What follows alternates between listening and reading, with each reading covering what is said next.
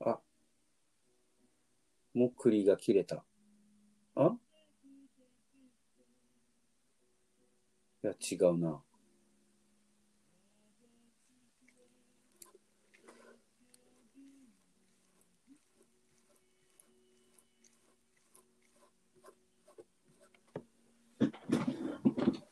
うん。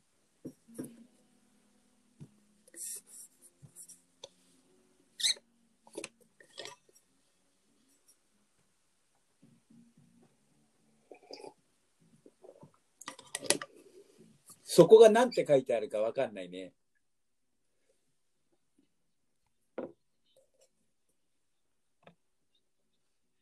うん。そこは、ああ、そうか。ってことはそこはボタンとしか読まないわけか。うん。うん。うわー、めんどくさー。うん。うん。うん。離れちゃうね。うん。なんだろう。どこなんだろ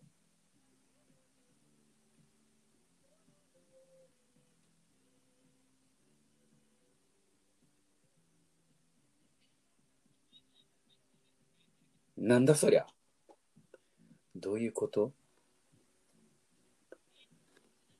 うん。そう、繋がったままになってる。うん。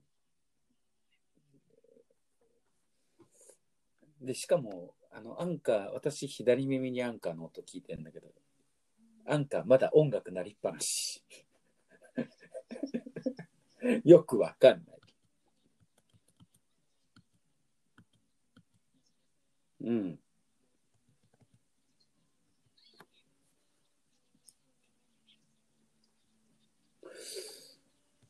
えーっとね、一応書いてあるのは、あなたが一番乗りですって書いてあって、その、そう。で、あなたがレあの友達がレコーディングに参あ参加次第レコーディング始まりますって書いてある。うん。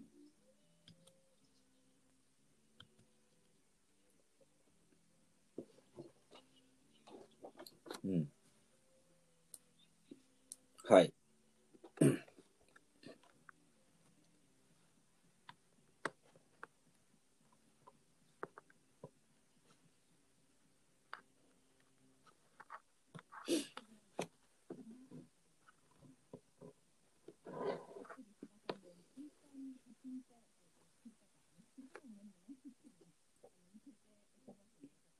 うん。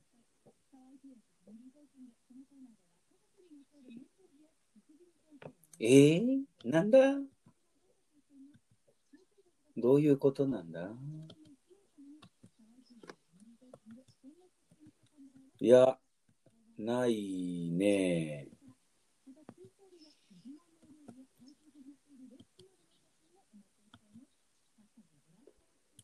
このサークリンド、サークリートウエスタンモークってなんだこりゃ？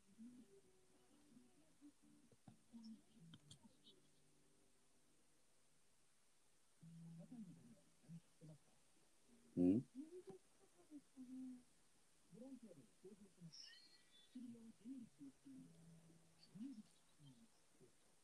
ははは。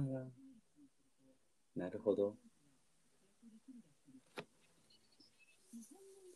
ああ、そういうことだね。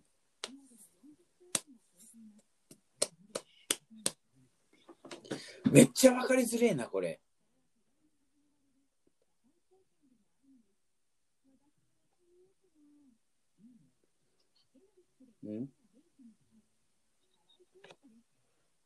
止まった。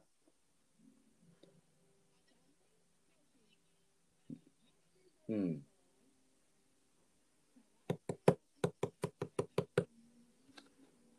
いや、そこを押してみたら、する。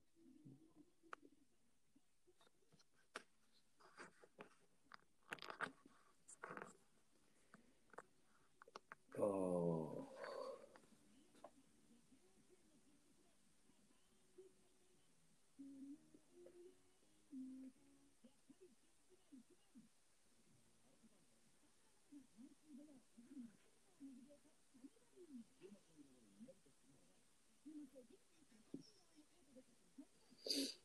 うん。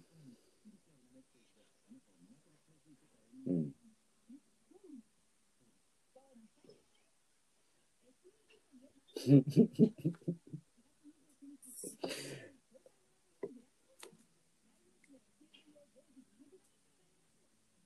これはどうしたらいい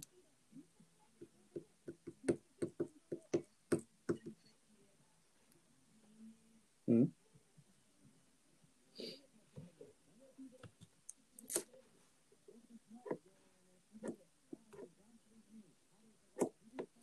すごい、これ、モクリーってさ、画面表示オフになっても繋がったまんまだよ。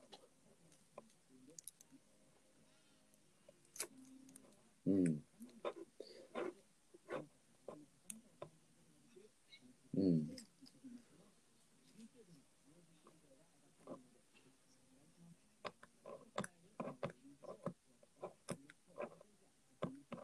かな。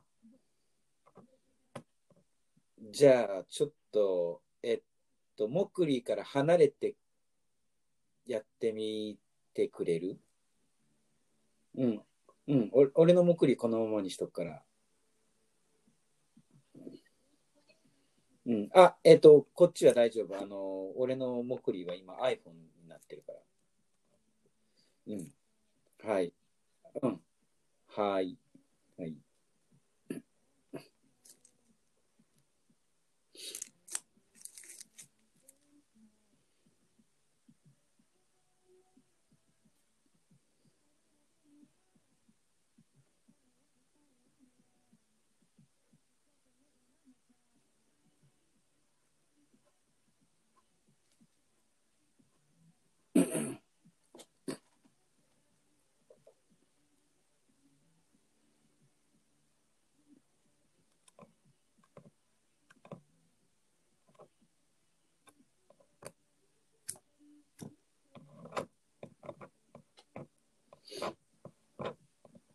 あ、来たお、来た来たーやっと来た来たやっと来たやっぱこういうことですよ。そういうことね。すごいすごい。いや、あの、これで繋がんなかったら、最終的に、うんうん、あの、野々垣さんの、あの、目を借りようかなって。あー、ちょっと思ってた よかった。つながった。はい。ということで、えーレ コーディング開始しましたので、ここからは、えーアンカーのポッドキャスト配信。えー私の方の名前は、ボイスオブ、ボイスオブジャパンということで、はい。えーラジオをやっております。えーラジオナビゲーターの矢野健でございます。そして今日は、えーもう一人。はい。えっ、と、えーはい。ザッツダンラン、ザッツダンっていう、なんか、なんか変な名前で、あの、ポッドキャストやってます。まだそんなに配信はできてませんが、よろしくお願いします。アポロではい。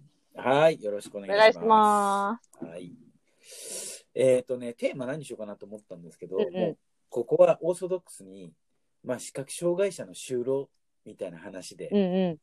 ざっくりと二人でざっくりと。ぶちまけちゃおうかとぶ。ちまけましょう。ぶちまけましょう。はい。はい。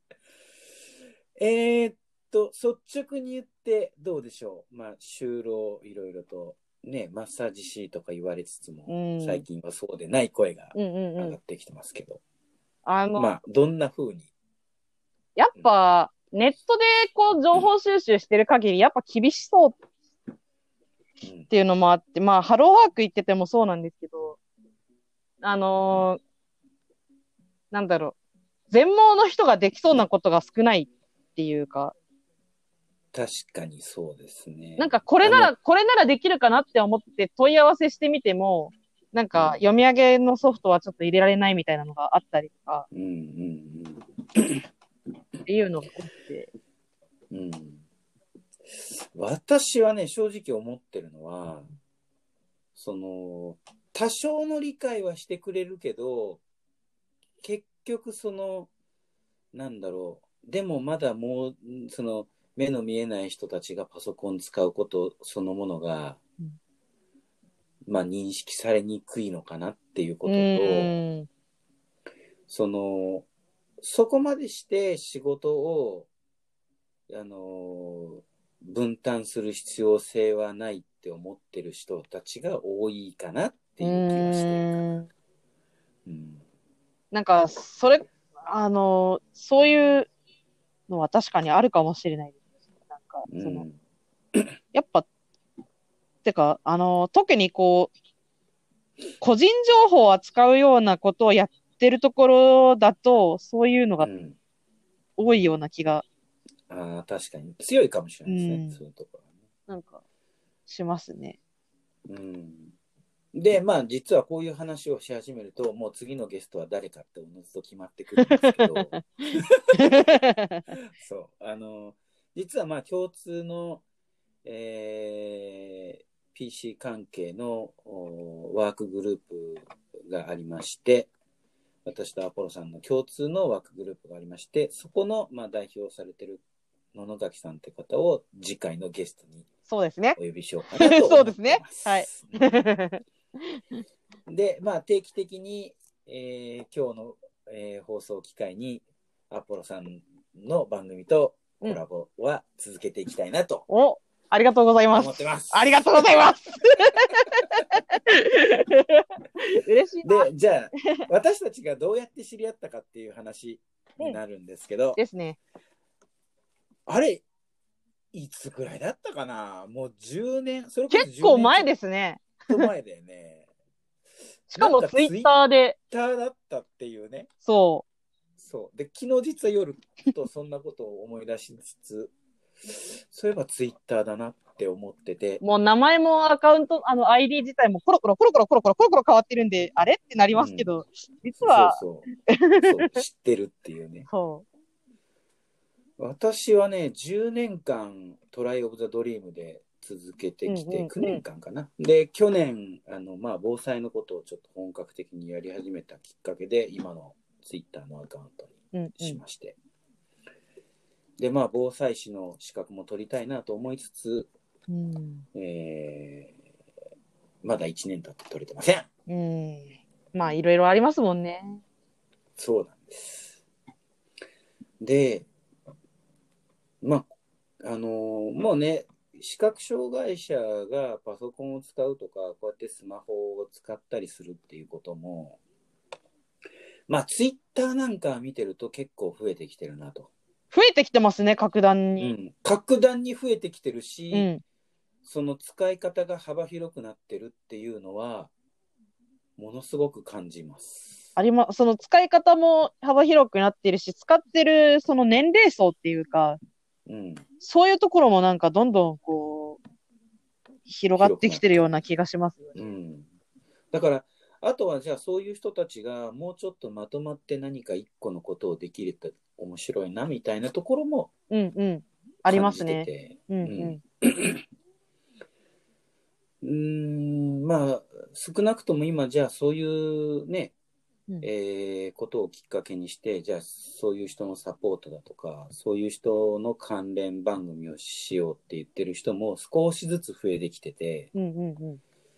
あのーね、今、日展デイジーマガジンなんかでも出てきてる、シンさんなんかは、うんうん、えーアクセシビリティストリームっていう番組を、やってます。ねはい。うん、明日もやるみたいですね、夜。あ、そうなんだ。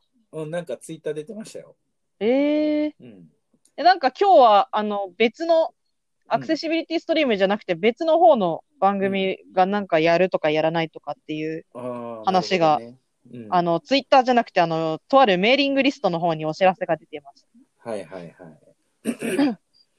だからまあそういうふうにして、えー何かのきっかけでスマホだったり、それから、まあでもやっぱりな、アップル製品の爆発的な広がりは、我々にとっても大きい影響を与えていることはもう間違いはないんだろいや、あのーでも、アップル製品じゃなくても、うな。うんアンドロイドの方も、なん、か、どんどん使いや、使いやすくというか、あの、めっちゃ追い上げてきてるもんね。まだまだっていう部分も多々ありますけど、うん。それでも昔と比べたら使いやすくはなってきてる部分あるんで、うん。あの、あれですよ、あの、全盲でも、その、うんアンドロイドのスマホ使ってるっていう人も多分いるんじゃないかな。いるいる。いるしね、増えてきてる気がすうんる。うん。うんまあ、あのその一番大きな、あの、要因として、その楽々スマホが多分あるかなとは思うんですけど、うんうんうん私もその楽々スマホユーザーなんで、あれなんですけど、うんはい。で、まあ、その前から結構その、視覚障害者がアンドロイドのスマートフォンを使うっていうことに関して情報を発信してくださってる方がいたりとかもしてますし、うん。うん。まあでもなんだろう、やっぱり、その iPhone の出現は、まあ視覚障害者のみならず、スマホを格段に変えたのかなっていう気はしてて、そうですよね。うん、で、その、特に Android にトークバックがついたのも、うん。確か2014年ぐらいだった気がしてて、もう、そう、ああ、でももうちょっと前かもしれないです。ただ、、えっと、標準搭載っていう形になったのが、そのぐらい、うんそのぐらいだ2014よね年とか15年ぐらい。うんうんで、その標準搭載になってからの広がりは結構急速だなとは思うんうん。う。うん、そう思います、私も。だから、仕事の幅も多分広がってるはずなんだけど、うんうん。その我々の中では広がってるけども、健常者にそれがいまいち理解されにくいされてない。うんううんん。されてない状況があって、で、どっちかっていうと、日本人のスマホ使用者は、仕事じゃなくて趣味娯楽に使ってるよねっていう印わかります。なんとなく、わかります。うん、あの、特にね、ゲームとかね、そあの、なんだ、動画とか、その辺ですよね。う、そうそうそう。で、当然視覚障害者も、その、健常者の人と一緒で、その動画も好きだし、ゲームも好きだし、うんうん。あの、それこそ本当に僕みたいにいろんな文章を作って遊んでる人もいるし、うんうんうん。音楽作って遊んでる人もいるし、うんうんっていう、まあその幅広いジャンルの中で、じゃあそれをどうやって、まあその世の中のいろんな人たちに、俺たちもやってるぜっていうことを広げていくかっていうことも一つ課題になってるのかなっていう事実はあるかな。そうですよね。うん。だから私一つ思うのが、せっかくこういうアンカーみたいなね、アプリがあるんだから、そこをうまく利用して、そうですね。はい。あの、一回やってみたいなって思ってるのが、うん。あの、作曲作業をありのまま録音、録音して、はいはいはい。ノーカットで、あの、なんか投稿して、みたいなのとかをちょっと考えたりはしてます。うん。それはいいかもしれない。うん。うんあの、まあ、私、時々ね、この、あの、自分のラジオの音源を、わざと、あの、アップルでいう、キーノートっていううんうアプリを使って、あの、音声と写真を一つにして、ムービーを作って YouTube にパンって流すんですけど、なんだろう、まあ、今のところ、まあ、それ見た人がいいねとかなんかくれたわけではないけども、誰か一人が、あ、なんか、なんかやってんな、なんだこいつ見えないのかぐらいな感じで、なんだ目見えなくてもできんじゃん、面白いじゃんぐらいに思ってくれる人が、一人でもいたらいいなぐらいな、そうんれくらいの軽い気持ち、軽い気持ちでやってます。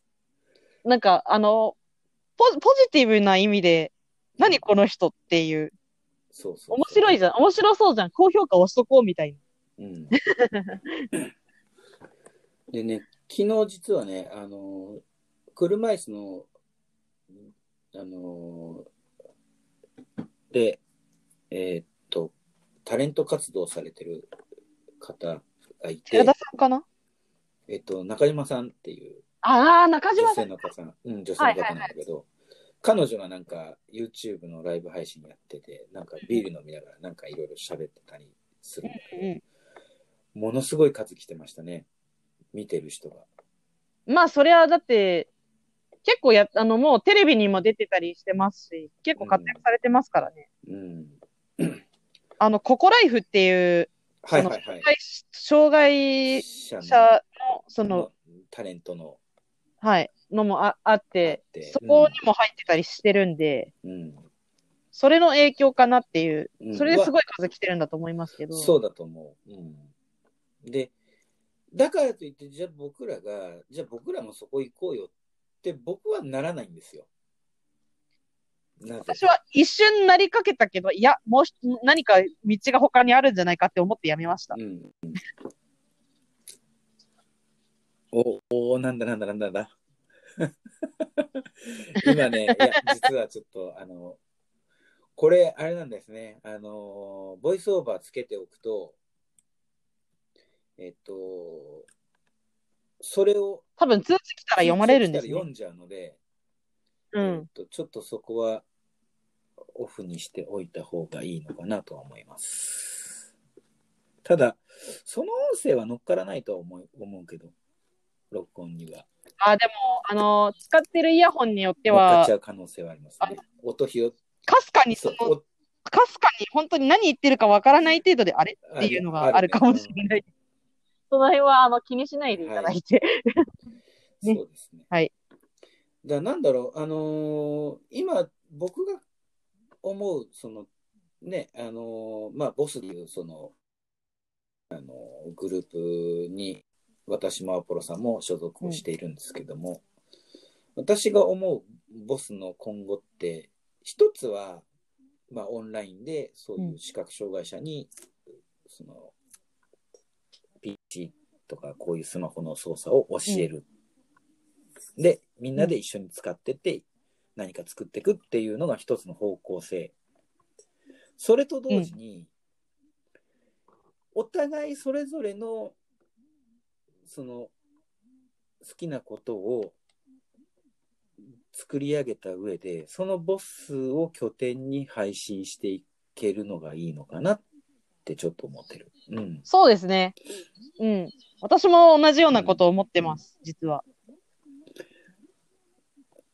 だからなんだろそういう、そういう意味では好きなことでこうやっていけそうなメンバーって実はボスは結構揃ってて、う。うんまあ、あの、全盲の声優さんもいますし、一人。で、かと思えば、あの、小説なんか書いてる方もいますし。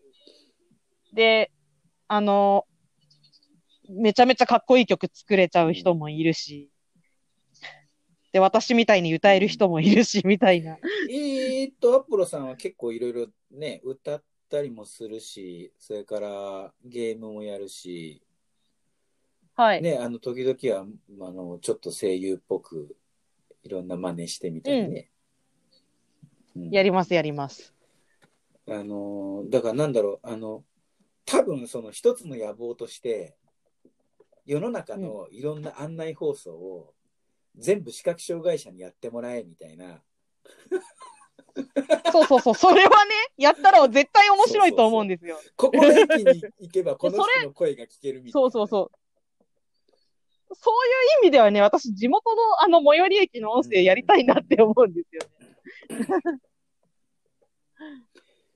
そう。で、僕だからね、僕今やりたいのは、まあラジオは当然、そのやりたいんだけど、で、名古屋に特化し、あの、僕名古屋に住んでるので、名古屋に特化したそのメディアを作るっていうのもそうだし、まあ、できればね、あの、東海ラジオとかああいう大手のところで、まあ夜中でもいいから番組もしたいな、みたいな。そうですよね。やっぱそういうのありますよね。いっと、てか、あの、わ私も、私もっていうか、なんかこう、これを機に、どんどん情報発信していって、最終的にはこう、地元の人たちと、あの、館林にコミュニティ FM 局を作るっていう。作 作る コミュニティそして自分も喋るという。多分ね、FM 電波じゃなくてもいい気がするの。うん。あの、変な話、FM 電波になるとめっちゃお金かかるから、コミュニティとして一つの市の中で、ネット配信でもいいから、うん。あ、それやりたいですね。そううそうそうあのん。コミュニティ局をそれは思いますアイディアもいいかなと思ってて。それもすごい、あの、うん。気になってはいて、なんで、その喋れる人が地元に、まあ、あとはいるかどうかっていう問題があって、で、一応、あのーまあ、情報し発信したりとかっていうのも、こう、あって、あの、地元の人が集まる、あの、LINE のオープンチャットっていうのが今あるじゃないですか。あれで館林の出身の人、在住の人が集まるオープンチャットっていうのを見つけたんで、そこに実は入ってて、なんでそこのメンバーの中から誰かとかちょっと考えてたりなるほどはしています。で、しかもネット配信だったらね、あのいろいろ、なんだろう、その場所とか機材を問わず、うん。やろうと思えばできちゃいますからね。うん。それこそこうやってうん。アプリ使ってコラボ配信でもいいし。うん。でね、例えばその変な話、視覚障害者が健常者でうまく使えてないっていう人に教えることも多分できると思そうそうそうそうそうそうん。よくある話は、これは視覚障害者あるあるですけど、よくある話が、なぜか視覚障害者がドコモショップとかに行って、ドコモの店員に、ここの使い方はボイスオーバーだとこう使うんだよっていうことを教えてるっていう。あ。あはいはいはいはいはい。あとは、あとはっていうか、あれですよね。あのーこれ、あの、実際あった話なんですけど、あの、ショップとかではないですけど、その、スカイプを使い始めた頃に、そのスカイプで、その、こんなソフトがあるよっていうのを自分が知ったのを他の人に教えるっていうことがありまして、一回。でその時まだでも自分のパソコンって持ってなくて、家族で共用で使ってたパソコンからスカイプに入ってたんですよ。で、それで喋ってるのを聞いた親が、え、他の人にそのソフトの使い方を教えてる、すごいっていうふうに思ったらしく。そこはちょっとね、あの家族の人にどうやって理解してもらうかっていうのが一つのポイントだから。うん。そうですね。だからそこから、あの、結構、いろいろと教えることは、教えることっていうか増えましたね。家族にも教えることあるんで、なんかここの設定が、あの、なんか読み上げオフになっちゃって設定直したいから手伝ってっていう時も、ここを押して、ここを押してって言ってるんで、あの、どうなんだろう。それって、例えば家族間で、例えば男性、女性でそれぞれ捉え方違うかなと思うんだけど、例えばお父さんはどんな風に思ってるのとかって、なんか聞いたことが、あー。聞い、たことある？そこまではでも聞いたことないけど、でも二人とも共通で思ってたこととしては、そのさっきのスカイプの話の中で、そのうん。今いろんな人にそういう何か使い方を教えられてるってすごいよなっていうのは共通で思ってることみたいで、どっかね、一個そういうのがあると、あの、まあ、親もそこはね、そういうところで子供が頑張ってるんだっていうのが、みね、あるとそうですね。とうん。思うし。でもう、だから私がもうパソコンとか得意だっていうことは、それが多分きっかけで認識された感じうん。だとは思います。はい。でもまさかここまでなるとは思いま、あの、思わなかったですけど、自分でも。だからね、そのなんだろう、今、そのし視覚障害者の中で増えてるのが、マッサージの免許を取らないけれども、その仕事ができないって思われて作業所送りになってしまう人が多い。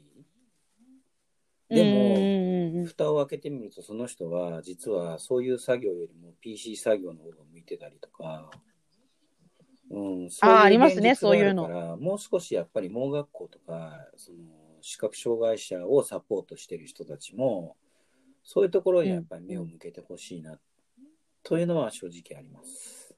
だから、私ちょっと一つあるの、まだこれ、野々垣さんにも誰にも言ってない、はい。あれなんですけど、あの、ボスの中にもう一つ小さなチームを作って、そのチームで、その、そういう作業所送りになっちゃってるような人たちを、ササポートするじゃないけど、そういう何かができたらいいのかななんて思ったりするんですよね。なんかその、まあ、作業所よりもそっちの方が得意でしょ？だったらこういうとこがあるよ。入ってみようよっていう。なんか、オンラインでも良ければ私たちいくらでも協力するよっていう。いわゆる、まあ、掘り起こしだよね。うん。うん。っていうことが、その、まあ、本当に、まあ、その、大きく、あんまり大きくしてしまうとちょっとあれかもしれないんで、その、小さなチームの中で、こう、2、3人でそういうことをやれるメンバーを、そう。だ例えば私と矢野健さんとあともう一人みたいな感じでやっていけたらいいのかななんていうのはちょっと最近ちょこちょこ考えてはいますね、実は。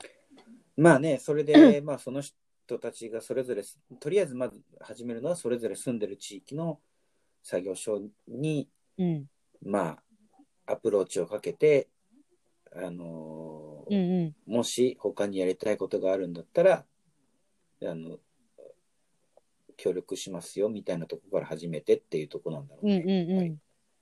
うん、そうですね。逆に言うと、その作業所でやることの方が難しい場合もありますからね。うん、見えてないと。だって、うん、だからあのー、実はあの、うちの先輩、今、千葉に住んでる先輩も、今、作業所で働いてて、結構、その、に日本酒の、なんか、箱をなんか組みた、組み立てるんだかなんだかっていう、なんかいろいろやってるみたいだけど、シール貼りとかかな？なんか、見えてなくてどの程度までできるんだろうっていうのもあるし、それで、いや、もっといろいろできる人なの、のはずなのになって、まあ、その先輩のことを長年知ってる自分としては、ええー、っていう部分が結構あって。だって、僕なんかだって同級生が、勉強とかはすごく優秀で、うん、もちろんマッサージ師の免許も持ってるんだけど、なんか結局、体調崩して、そっからこっち側はなんか作業所で仕事してるみたいな人もいるし、それってどうなんだろうってやっぱ思うしね。うん。そうですよね。だから、その、あの、なんだろう。まあ、その私がすごい思うのは、うん、もっとそういう、なんかその、なん、なんて言えばいいのかな。き決めつけるとかそういうんじゃなくて、その、もう、もうちょっといろんなことを、その、する機会を作ってあげれる人がいてもいいのになっていうのがあって、で、私、今、在宅で、その、文字起こしもしながら、このボスでオンラインのサポートっていうのをやって、まあ、今はその文字起こしの仕事止まっちゃってるんで、オンラインのサポートの方がメインみたいな感じになりつつありますけど、その、それをやってる、やっててもやっぱ、あの、やっぱり、その、自分ができることをうまく活かせれば何でもできそうだなっていうのは思うし。うね、うん。だからまあ、ね、例えばそれでネットワークがもうちょっとこう、いい感じになってて、その、地域地域にそういうボスの拠点みたいのが一個一個できてったら、多分、うんうん、その、ね、今、そのボスの代表をされてる野々垣さんの心の奥深くの、もしかしたら目標も達成できるのかなっていう気は実はしてて。うん、そうですよね。うん。だそういう意味で言うと、あのー、なんだ。まだ、うん、その、都内から参加してる人の方が多くて、このボスっていうこのグループは実は。都内からが2、うん、違う、3人だ。都内からが2人、で、群馬から私1人で、うん、千葉から1人。で、名古屋が俺で、岡山かな、うん、岡山と静岡か。岡山に、岡山、静岡、兵庫と、一人一人一人一人ってうん。続いてる感じなんで、あ、違う、都内は4人か結構。いるね。うん。多分4人だ。うん。そんな感じなんで、で、さらにそこから単独で行動できる人っていうところで絞り込んでいくと、まあさらに減るわけですよ、多分。うん。なんで、なんかこう、あの、まあ、最終的にネットを使うっていうことになってしまったとしても、各地域に拠点を作るようになるにはまだまだ遠い部分があるんで、そこがまずどうにかできたらいいのになっていうのは私実は感じてます。あの、いかんせん、その視覚障害者の施設も、意外と硬くて、場所、そうですよね。そんな硬そうなイメージありますね。貸せませんみたいな。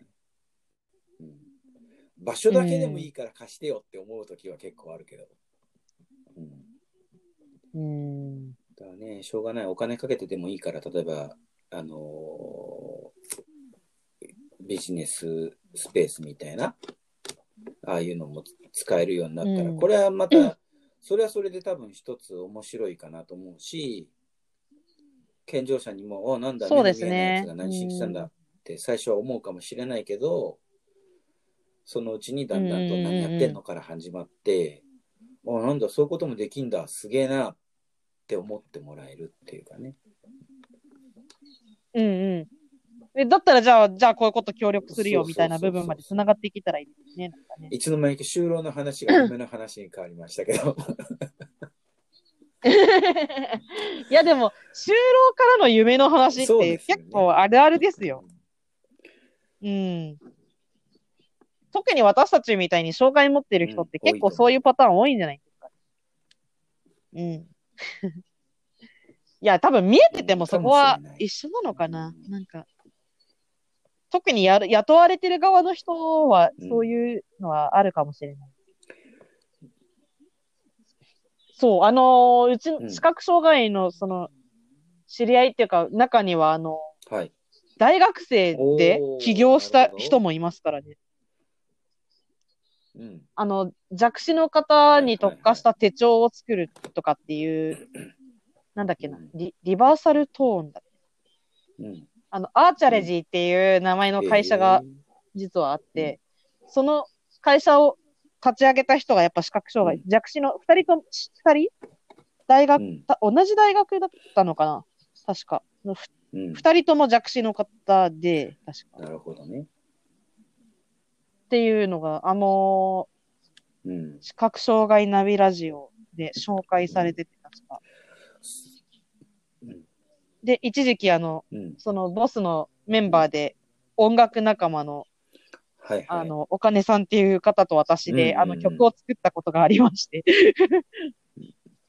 テーマソングをっていう、うん作ろうっていう話で、うんになって、作ったこともありました。そう、だから、何かというと視覚障害者の情報になると、例えばそういう視覚障害者ナビラジオだとか、まあ、ね、新聞だと、これは本当にもう世界で唯一、展示毎日っていう、ね、毎日新聞社が発行している週刊の新聞うがん。ありますけど、それが、まあ、主流。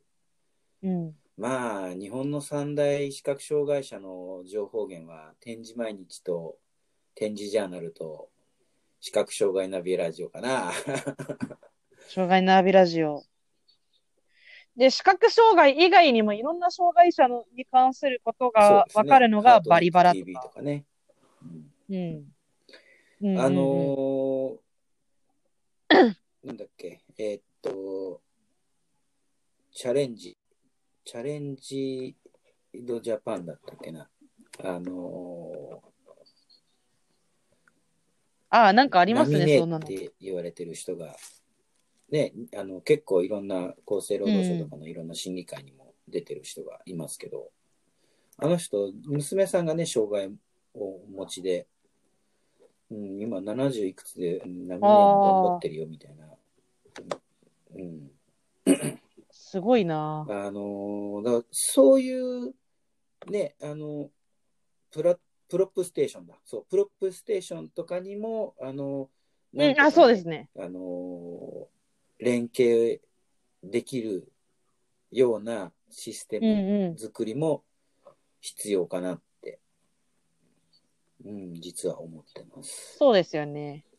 うんでそう、私すごく思うのが、あの、文字だけとか、その、音声だけっていうメディア、うん、メディアは割と多いと思うんですけど、なんだろう。も、両方、一つの、こう、コンテンツとして両方提供するっていうところあまりないよなと思って。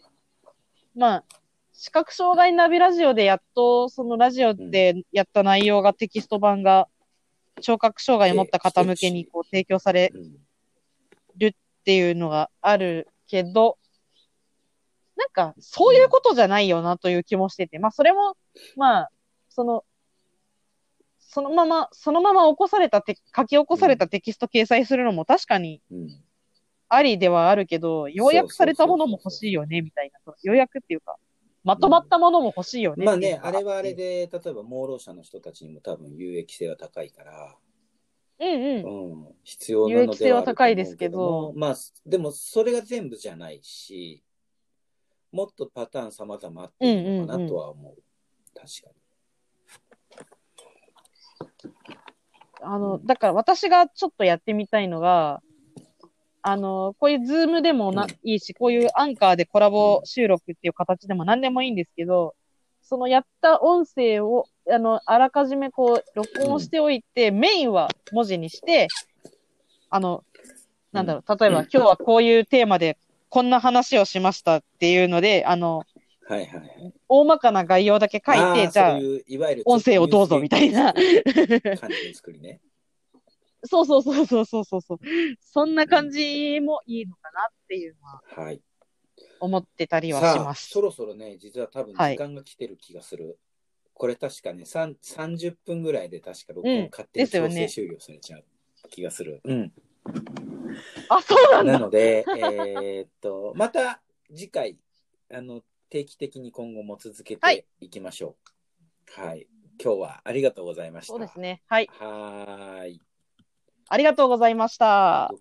はい